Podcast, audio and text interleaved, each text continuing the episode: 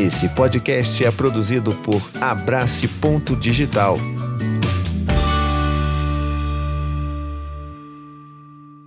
Olá, eu sou o Thiago Queiroz e hoje a gente vai conversar depois de tantos pedidos, tantos comentários no meu vídeo anterior sobre cama compartilhada. Então a gente vai falar finalmente sobre como ajudar os nossos filhos nessa transição para fora da cama compartilhada. Mas antes eu queria fazer aquele pedido para vocês aqui. Não se esqueçam de dar o joinha, ó. Já deixa o joinha, principalmente se você for uma das pessoas que fez essa pergunta no vídeo anterior. Então deixa aqui já o seu like, porque depois a gente esquece. Isso é super importante para o YouTube entender que as pessoas estão gostando, querem assistir e para mandar esse vídeo para outras pessoas também, tá legal? E não se esquece, é claro, caso você ainda não seja inscrito no meu canal, só clicar aqui, ó, clica aqui, ativa o sininho, acabou você não paga nada e você sempre vai receber os meus conteúdos toda semana aí bonitinho para você assistir, tá legal? Então vamos lá, aqui em casa são quatro filhos e apenas uma, né, a nossa bebezinha de um mês para dois meses, que é a Cora, que está dormindo com a gente efetivamente em cama compartilhada. Todas as outras crianças já estão na sua própria cama. Mas acontece que os processos de cada criança foram bastante diferentes, tá legal? Então eu vou falar um pouco sobre cada filho e cada idade mais ou menos que eles foram para a cama própria, para poder dar um gostinho para vocês de como que quais seriam as possibilidades, né? Ou pelo menos as possibilidades que aconteceram aqui em casa.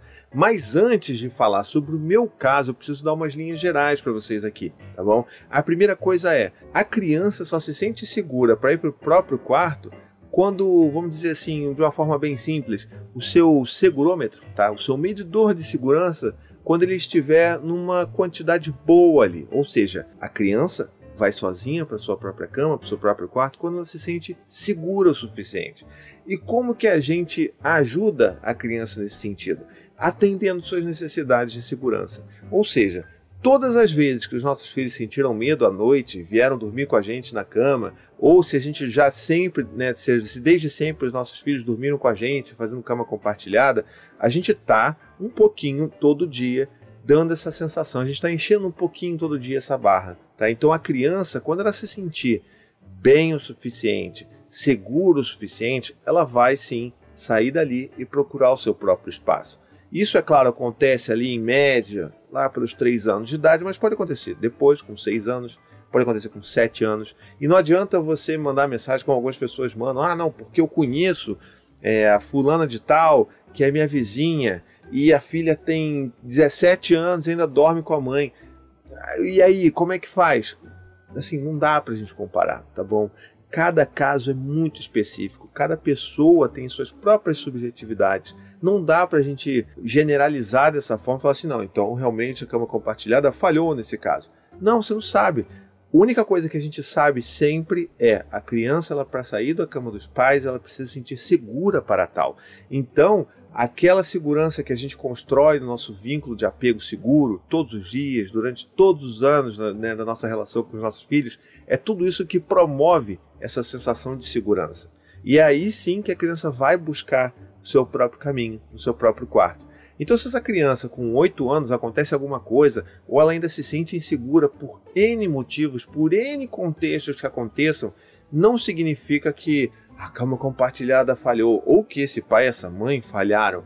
Não, é porque essa criança não se sente segura o suficiente para isso. Então, esses casos não podem ser levados em consideração para você questionar. Ah, não, porque, tá vendo? Você deu sorte, os filhos nunca vão sair da cama. Não, não é sobre isso é sobre você olhar de uma forma integral aquela criança, entender o contexto familiar no qual aquela criança está inserida e entender como você pode ajudá-la a se sentir mais segura. Porque no fim das contas é isso, é sensação de segurança, tá bom? E aí, é claro, a gente tem algumas coisas que a gente pode fazer para incentivar os nossos filhos a saírem da cama compartilhada. Né? Então, se a gente começa a perceber esses sinais de que a criança está se sentindo muito segura, de que ela já começa a querer procurar o seu próprio espaço, a gente pode incentivar isso fazendo aquele espaço ser mais daquela criança do que da gente. Se você parar para pensar aí, o quarto daquela criança, né, o quarto dos nossos filhos, ele foi totalmente construído e pensado e projetado sem a participação da criança. Se você teve condições, você até chamou um arquiteto ou um designer de interiores e fez todo aquele projeto, não, porque vai ter uma luzinha de LED aqui,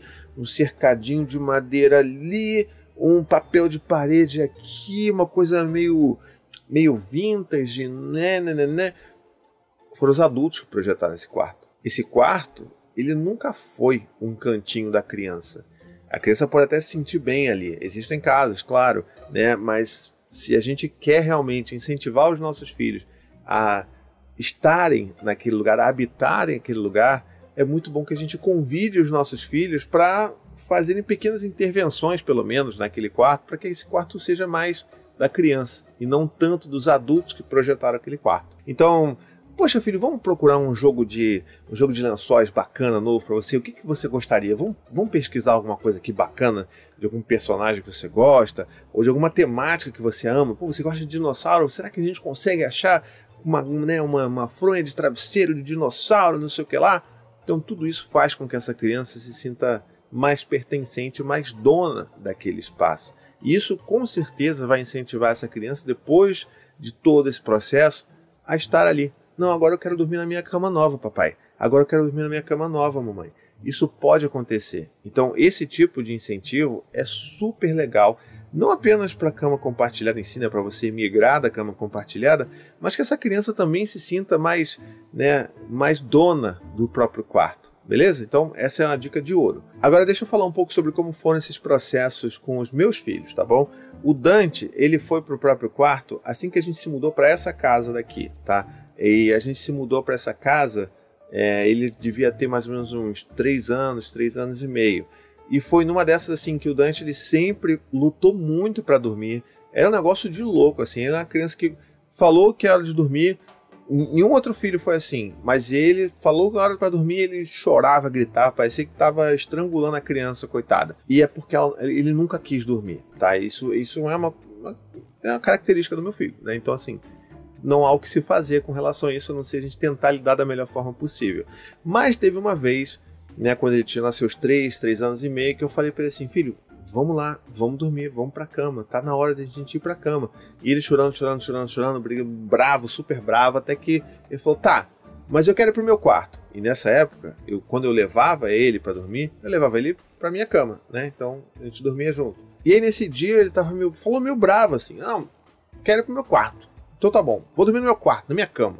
Aí eu olhei pra Anne assim e falei, tá bom, não, não tinha planejado isso, mas tá bom.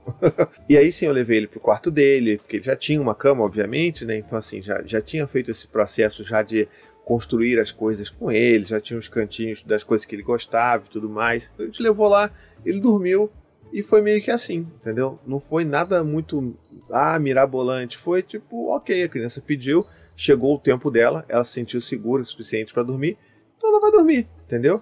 Então, assim, quando a gente espera o tempo dos nossos filhos e quando a gente está né, tá preocupado em fazer com que os nossos filhos se sintam seguros no geral, isso vai acabar acontecendo. Então, foi esse o processo do Dante, sem muito mistério e ele começou a dormir. Durante um tempo ele ia para o nosso quarto também de madrugada, né? E acabava né, dormindo metade da madrugada com a gente.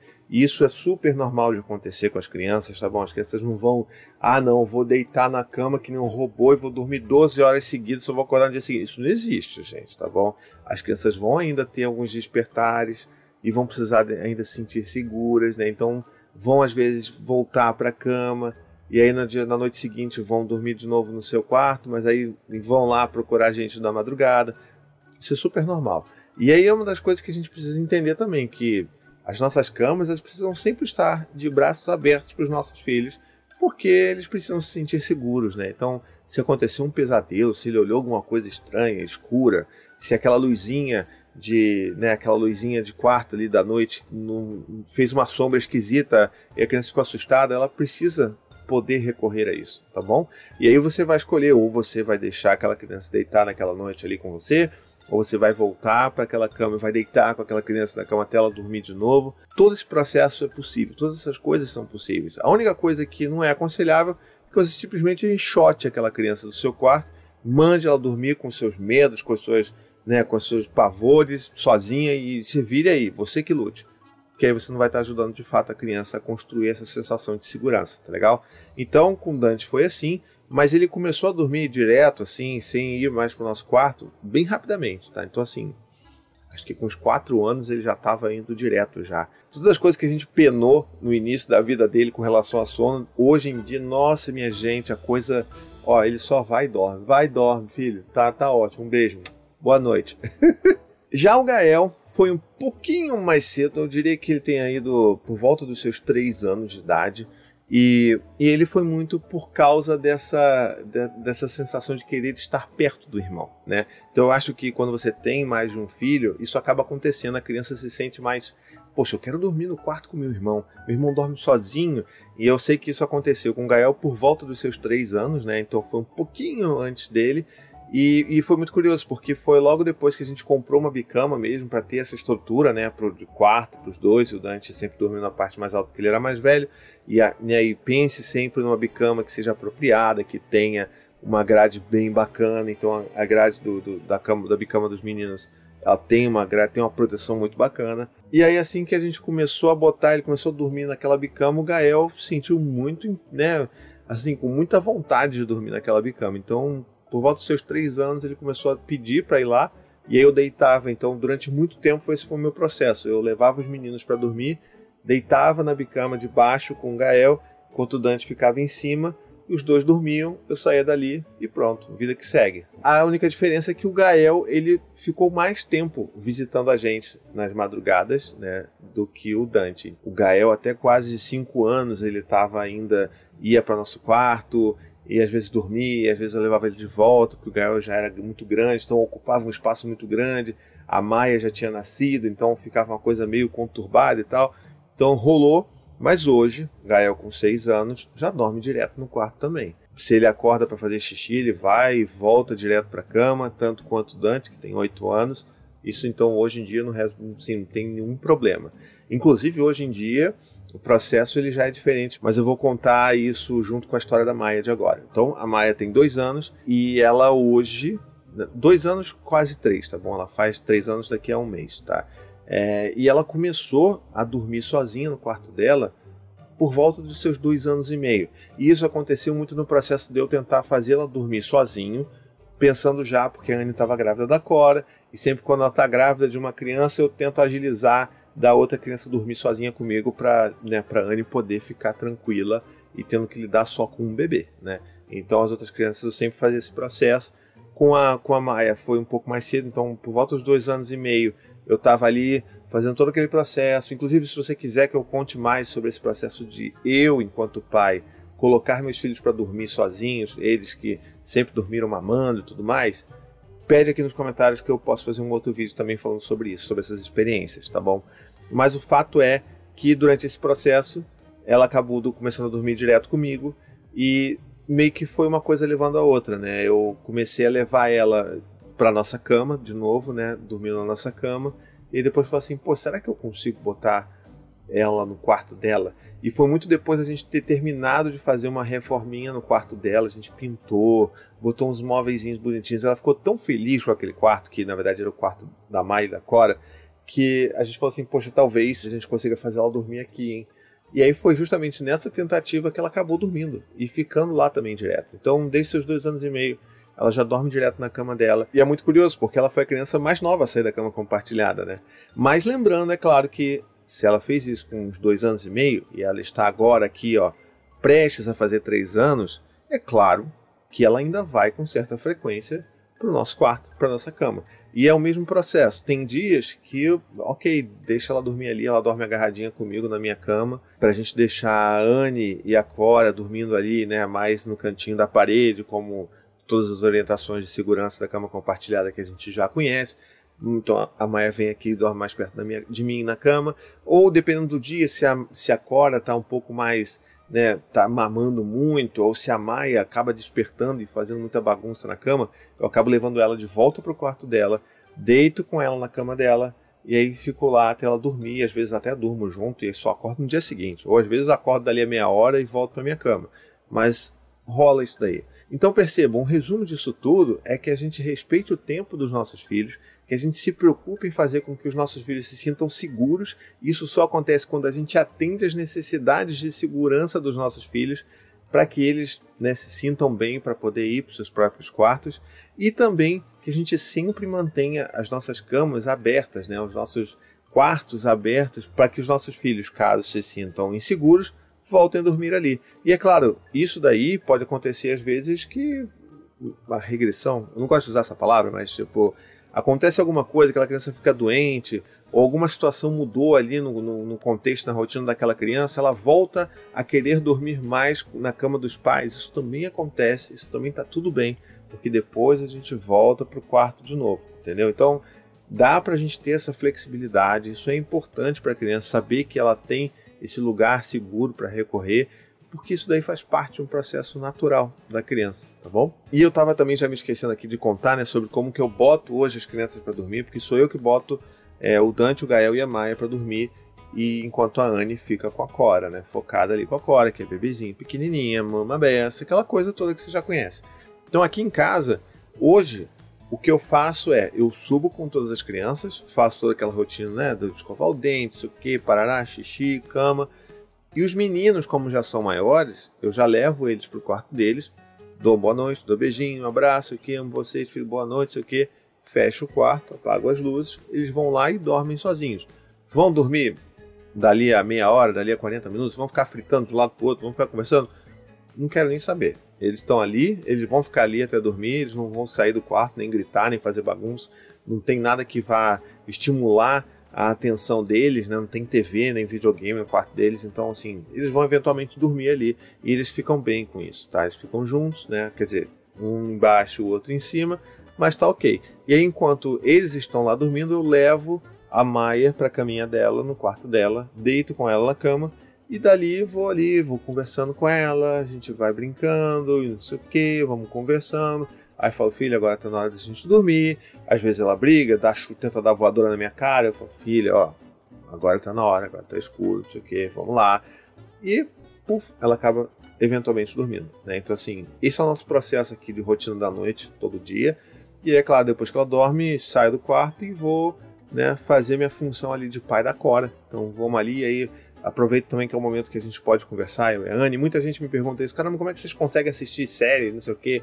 Então, a gente consegue porque a gente está no momento que a, que a Cora ainda está muito quietinha, muito bebezinha. Então a gente consegue ver com ela no colo, né, ou no meu colo, ou no colo da Anne. Então dá pra gente fazer essas coisas porque as crianças dormem cedo também. Isso é outra coisa. Se você quiser, inclusive, que eu conte um pouco mais sobre a minha rotina aqui em casa, deixa aqui nos comentários que eu faço um, um apanhadão de como que é a nossa rotina, porque as crianças dormem bem cedo, é, mas elas acordam bem cedo também, tá? Então, nem tudo, né? Nem tudo vem de graça. É isso que eu queria contar para vocês hoje. Se você gostou desse vídeo, me ajuda a divulgar esse vídeo por aí. Se tiver alguém que está com dificuldade de tirar o filho ou de tentar ajudar, né? o filho ali a migrar para fora da cama compartilhada, manda esse vídeo para essa pessoa, tá? Tenho certeza que vai contribuir de alguma forma. E é claro, se você ainda não deixou o seu joinha, deixe agora, porque isso é super importante para o meu vídeo, você não tem noção de como isso é importante. Também não se esquece de se inscrever no meu canal, de ativar o sininho, fazer toda aquela coisa bonita que o youtuber sempre pede, mas cara, sério, para mim faz toda a diferença, tá? Vou abrir o jogo com vocês aqui. Para um youtuber que tem milhões de inscritos, isso talvez nem faça tanta diferença, mas para mim faz muita diferença. Eu quero muito poder chegar aos 100 mil inscritos e eu conto com a sua ajuda para divulgar o meu trabalho, divulgar o meu canal e pedir que as pessoas se inscrevam para você se inscrever também. Tá legal? Um beijo, até a próxima e tchau, tchau. Gostou desse podcast? Escute também os outros podcasts da família Paizinho Vírgula sobre parentalidade e infância. Tem o Tricô de Paz, Café com as Pediatras, Afropai, Tamo Junto, Sinuca de Bicos e também os podcasts infantis Coisa de Criança, Conta Pra Mim e Ideia de Criança.